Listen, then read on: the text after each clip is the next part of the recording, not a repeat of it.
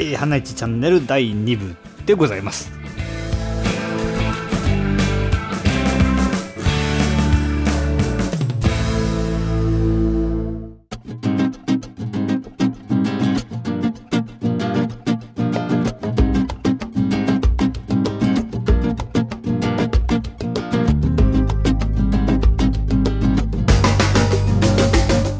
第2部という形で、えー一応始まりましたが、はい。まあ、特別版ということで、えーどうどうしましょうかね、まあ、オープニングはたらっといきましたが、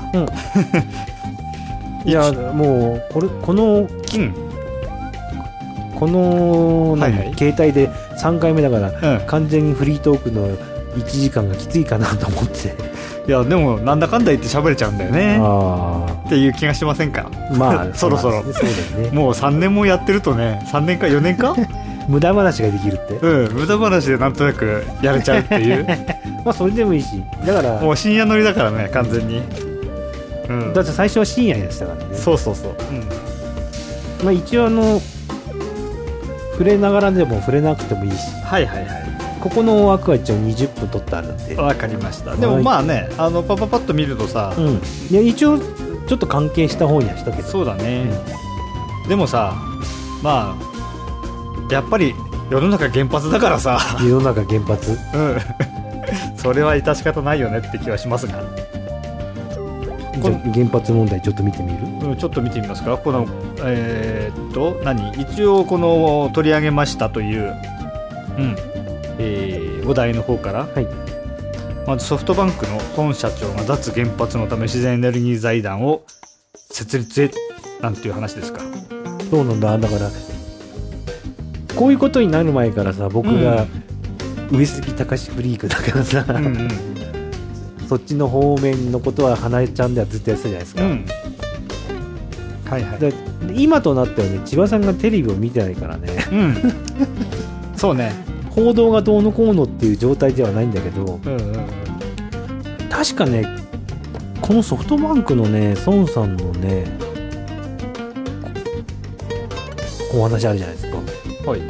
これテレビでねやってないんじゃないかなと思ってテレビではやってないってこと？そうそうう。んうんうん。でもさそう、うん、そういうの多い多いというかで今はまあちょっとこれ何にせほら上杉隆さんが暫定代表になってる自由歩道協会主催の記者会見でぶち上げたんですよね。うんで一応自由報道協会主催の記者会見ってどこだっけな？NHK はちゃんと言うのかな？うんで他の大手マスメディアだから特に読売とかははいはい。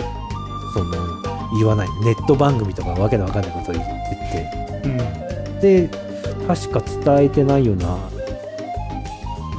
ことなんだと思うんだよね。だ大体さ、うん。あのえーほら光の道のさ話をしてた時もさ、うん。あれってテレビのメディアでは取り上げたの？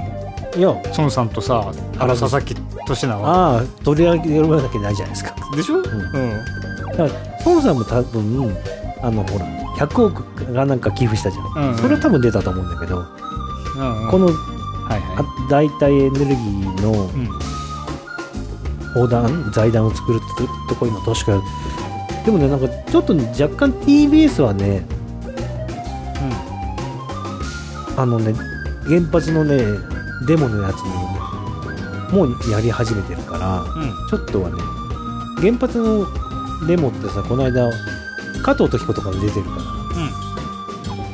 TBS はねちょっと報道したんだよね。で NHK はねやる。だから NHK はねちょっとね見直してるんですよ。NHK のね西山って記者のねあ解説員がいいんだけど原発の、この人のね解説はね正しい。結構。うん。でやっぱりなんかほ他の大手メディアあるじゃないですか。うん。まあだから大手新聞で読売とかまあ、まあ、朝読売朝日産経か。で毎日だけど、まあ、やっぱり東京電力さんが主要なスポンサーさんなんでうんあんまりなんか遠慮して言えないらしいです。でもこの孫さんの話がちゃんとなればすごいよね。うん。まあこれここに書いてあることで言うとですね、えー脱原発の具体的な例としては孫氏は日本ソーラーベルト構想をあ挙げたと、えー東日本大震災で津波により塩をかぶった農地は塩害のため10年間ほど農地として使えない。しかしその土地を政府主導で太陽光発電などを行うソーラーベルトとして利用したらどうかという提案。でやこれまさしくねまあうちの陸前高田というね土地においては都市計画としての一つの案にはなるわけですわ。あうんまさしく。塩害はほんとさあしょうがないよね完全にね。うん。農地とかまあは、えー畑田んぼが主だったうん。わけでね。う、ん、うん、うんそこはもう本当に10年ぐらいは何も使えないっていう話になっちゃうわけ。そうだよね。うん、まあもちろんさもう完全にほら地盤沈下してるからそもそも。お友町84センチとか言って。そうそうチャリンコの高さが高いんだよね。それがすごい印象深くてだからねもう高波でさ水に沈んじゃうんだよ。あの満潮の時にさうん。どこら辺まであ、まあ、まだ見てないからわかんないか。うん。いやでもだってそもそもそこまで来てないんだから今までは海は。そうだよね。うん。でそのさらに防波堤ね防潮堤があってその先に海があったんだからさ。膨張ってなかったじゃん僕が見たのうん、だから何にもなくなっちゃったから、あのもうあの潮が満ちただけで高潮になったら危ないって話だよ。でも海岸になっちゃったんだ。うん、海岸になっちゃったというのがあの遠遠浅、遠浅？ああなるほど、うん、ずっと遠浅になっちゃったみたいな、う、うん。ん、だから今やだってもう津波1メートルでもさじゃボーンって。全部来ちゃうんじゃないのって感じだもん。ああそう。そうだね。だって止めるものなくなっちゃってるわけだしさ。やっぱ大船渡線はやっぱ路線の線変えるべきだよね、うん。も無理だろうな。もっと山あいに行かなきゃね。うん。そうそう。一応ほらあの、えーアップルロードっていうあの道、はい。あれは全然綺麗だったじゃん。そうそうそう、うん。あそこアップルロードのとこの左側だから、うん。はいはいはい、山は側左見て、左側の田んぼは何でもなくてうん、でもあそこもついたのかね水が。アップルロードの上まで水がぴょっと来たのか。来てないよ、来てないんだ。うん、じゃあアップルロードでの下のところ。下のところの左側の畑とか田んぼは全部平気で、右側は全部し沈んだってことだよね。そうそうそうそう、うん、でもあの道路が完成しててよかったね。いついつ完成してたの？えー、だから去年の、うん。えーっとあじゃあ千葉さんが帰ってからできたんだちゃんと。帰る前ぐらい。に去年だね去年の冬にはできた、あそうなんだ。かな？12月とか？冬の頃にはできてたん2010年にできたんだ。へえだからあれがなかったらうん。やばかったのよ。はあの海辺を通るはいはい。道しかないから、海辺のバイパスしかなかったんだ。うん、となるとあ,、はい。はいそこがなかったらあの辺全体が孤立してたかもしれないのよ。ああ他の都市から来れない入ってこれなくなっちゃうという、えあそっか。あれアップルロードをずっとまっすぐ行くと大船渡につながるのい違う違う。や違うあれはあそこは広田半島に行くの。あもっと内陸に行くんだ。内陸っていうかああそこからら今度は山に行って大船渡に行くの。大船渡をバイパスする形になるってことね。あ違うんか。違う違う違う。うん。アップルロードはそのまま下がっていってまっすぐ行って半島に行くわけ。広田半島に。あはいはいはい。であそこは広田半島は島になっちゃったわけよ。あ島にね。うん、完全に。先端の方がね。うん、はいはいはい。島になって孤立したわけよ。なるほど。でアップルロードがあったからうちのところまではとりあえずこう入ってこれたけど、はいはいあれがなかったら、ん。そこも含めて孤立するわけよ。そっかそっか12日に11日の時点では全然カメラも入ってなかったけど12日にはもうカメラが来れたのはアップルロードがあったからなきっと。そうあそこ。大船渡はみんうな、あの11日の時点でもうそうそうテレビカメラとか来てたけど。これは山の方ねああのアップルロードからこう、えー高田の方からこう入っていって、うん。曲がってアップルロードだから。なるほどね。それをまっすぐ行けばずっと山の方を上がって大船渡に行くわけさ。あー。あそうしないと千葉さん家のうちの真ん前のうん。一本道でブーって大船渡に行くしかなかったわけだ。それはあそこがみ国道だから9、そうだよね。あれが45号線だった昔の。友達がいなくなったらまっすぐ行きゃ会えるよっつって追っかけた。とあの道しかなかったってことね。そうあのあの道と、うん。こっちの山の道とだったわけ大船渡は,、山は行くのはあったわけだからずっと。もともとあらまあ。そうそういう感じで3本目の道ができたってことね。まああそこはあのあんなに広くなかった。ってことで。うん。うん。へえ。じゃあもうそこそこ。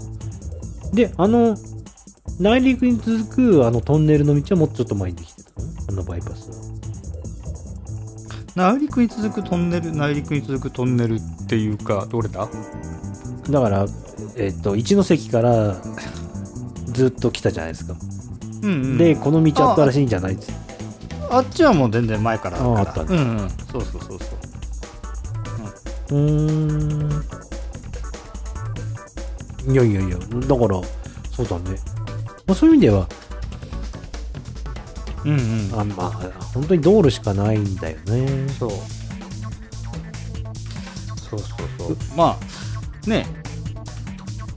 とにかくさあのあの要するに塩害というかもう平地瓦礫の平野になった部分をどう活用するかっていう問題はああるわけですよ。はいはい。非常に。うん。もう完全にあのえ都市計画として考えなきゃいけない部分であってね。うん。うん。まああとあの会場にうん。風車をつけて風力発電っていうのが協力らしいね。会場で？会場だから海のうん。上の方が安定した風が吹くんだって山よかよか、うんうんで山あいとかに行くとうん。うん民家とかあって、うん。低周波の被害とかあるあとあとあと鳥が巻き込まれちゃうんだってね。ああはいはい、はい、ぶつかって。なるほどね。でそういうのを回避するたとかにその海の上にうんうん。支柱を立てるんじゃなくてフロー式で、はいフロート式で、あのフロートでさ、うん。あの海水のそのこう満ちたり引いたりするあとかで電力を起こすみたいなのもある。よね確かね、それよかその今はそのなんかねふ不思議な形上前と後ろでさ、うんえっと風車をつけて、うん。そうすると両側から来ても大丈夫なようになって、うん。それを5機ぐらいつけると原発1機分ぐらいになるんだって、嘘そんなに？うん、あらまそれは飯田っていう博士が言ってたんだけど、あのもうこれからねクリーンエネルギうん。ーがあの出てくるというかそこがやっぱりねポイントになってくるだろうからね。うん、でもクリーンエネルギーは儲からないからそうそうそう。だから儲からないからでき あの普及しないだけであってさ。でもそんなこと言ってらんないよねって話だよね。そう、うん。うん。いやエネルギーで儲けようとする時代はねもう終わるんだよ。いやお終わってくんないと困るよ。そうそうそう今日の新聞知ってる？何 ?7 月にさえ。小名浜あ小名浜。小名浜を動か小名浜じゃないや浜浜浜通りじゃないや。えは？静岡のさ原発を動かすっていう記事が出てたんだよね、ほほう。うん、この時期に。うーんどうなんだろうね、うん。というか浜岡だ。どうなの？必要なの？何が？今動かす？必要性はあるの？今はまだあるんじゃないのかな。うん。一応政府の発表じゃ30%うん。賄わなきゃいけなくて、うん。で浜岡原発の一つはだから要するに検査中で止めててうん。それの検査が今年の夏に終わって、うん。で7月に動かすっていうのは今日発表されてて、あの政府主導でやるんだったらさ、うん。あの地デジ推進なんてやめてあの、えー消費電力の少ないエアコンに全部変えるとかさ。いや反対にその見方もあるんだけど今の弊害は地デジ化とうん。あデジタルとアナログを両方出してるから消費電力が多いわけですよ。うん。ほんで完全にうん。アナログやめてしまえばうん。半分とは言えないけどうん。電力はちょっと助かるから思い切ってやりゃいいんだけど思い切ってやるとテレビ見られない人の方が今は多いって言われてるんだよね、でテレビなんかね見なくても平気だよ。まあ俺僕もそれ賛成。ラジオがあればいいんだよラジオが あのね、えー下手なことを聞くようなね、うん、テレビ見てる方がよっぽど良くない。いやだからそれはマスコミの問題であって。でもやっぱりおお年寄りはテレビほらあの仮設住宅でさ一番最初にテレビ持ち込まれててさ、うん。それがみんな薄型でさいいテレビなんでそりゃそうだ。それしかないんだもん。ででそれはテレビが見られると嬉しいって言うじゃん、やっぱりそれはしょうがないんだよ。だからそのアナログとデジタルを両方とも流してるっていう時点で間違ってて。うん。ほんで悪いけど今度その次はそしたらね本当に涙を飲んで地方局はやめてもらえればいいんだよ。うんうんでそれで衛星にしてしまえば全国一局でいいんだ。もんうん。あの一極集中です、うんでもそうすると地方局のね味わいがなくなるからそれはそれで大変なんだけどね。うん、そうだね。そこはね、うん。ある意味やっぱりさだって田舎に行ってさテレビを見てれば、うん。やっぱり地方の話なわけじゃない。そうだからそれはいけないと思うんだよ。だから反対にアナログでいやコミュニティテレビができるかもしれん、うん。それいいかもね、うん、もうユーストしろよ。ユーストと世界になっちゃうじゃ いいじゃないか。ん いやいいんだけど、うん。カメラ大変だもん。音声だだからラジオはいいじゃないですか。うんラジオのは地方色ちゃんと出るもん。まあカメラもさユーストでさここまでいやだからできちゃうんだからさ。ラジオがラジオを主体にしてユーストはおまけなんだよ画面が。わかる？だからテレビはテレビ画面が主でうん。こ言葉がさあ喋るのがおまけだとすれば、うんラジオをきちんと基本線にしてそれでおまけでテレビ画面をつけるっていうのがユーストでいいんじゃないのっていうのと、まあ映像っていうものはそれなりにねうん。あのやっぱり進歩してきた部分もあるし、うん、そういったコンテンツを作るっていうのはね、うん。うんまあ一つの文化だからな。まあね、うん。それはね映画でいいんだよ映画で 金かかる、うん。いや今日多分あ編集するのはねいけないよ。編集はね怖いよ。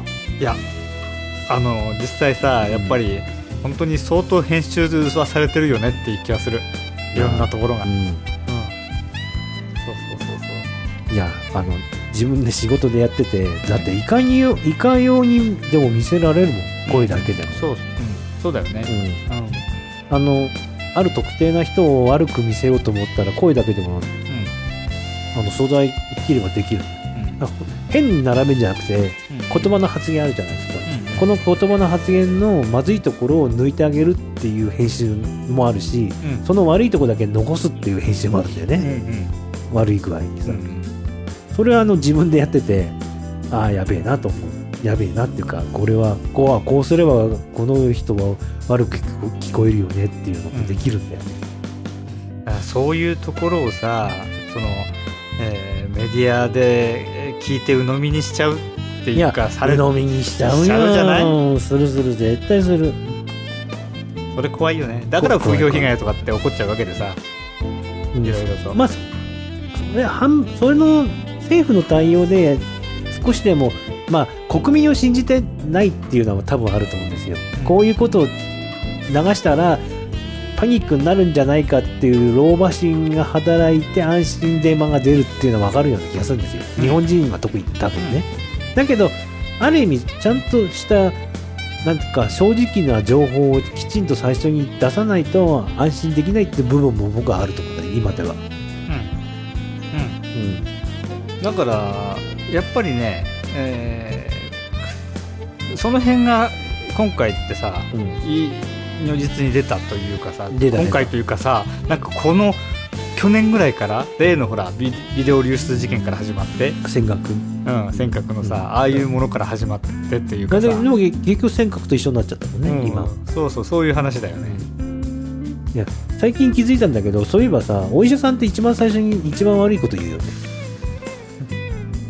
こういうリスクが確実にあります確実というかこういうリスクがありますっていう話をきちんとそういえば僕の時も言われたなと思うあそれはだってもうそれを言わなきゃダメっていうようになったんでしょ？うんだからさかえってだからそういうのって例えば病院行ってるじゃないみんな個人的に、ん。で少なからずあまああんまり大病とかっていうギリギリじゃないとあれかもしれないけどさでもそういうのってそういう世の中になってるんだとすればテレビだってそれでいいじゃんっていう。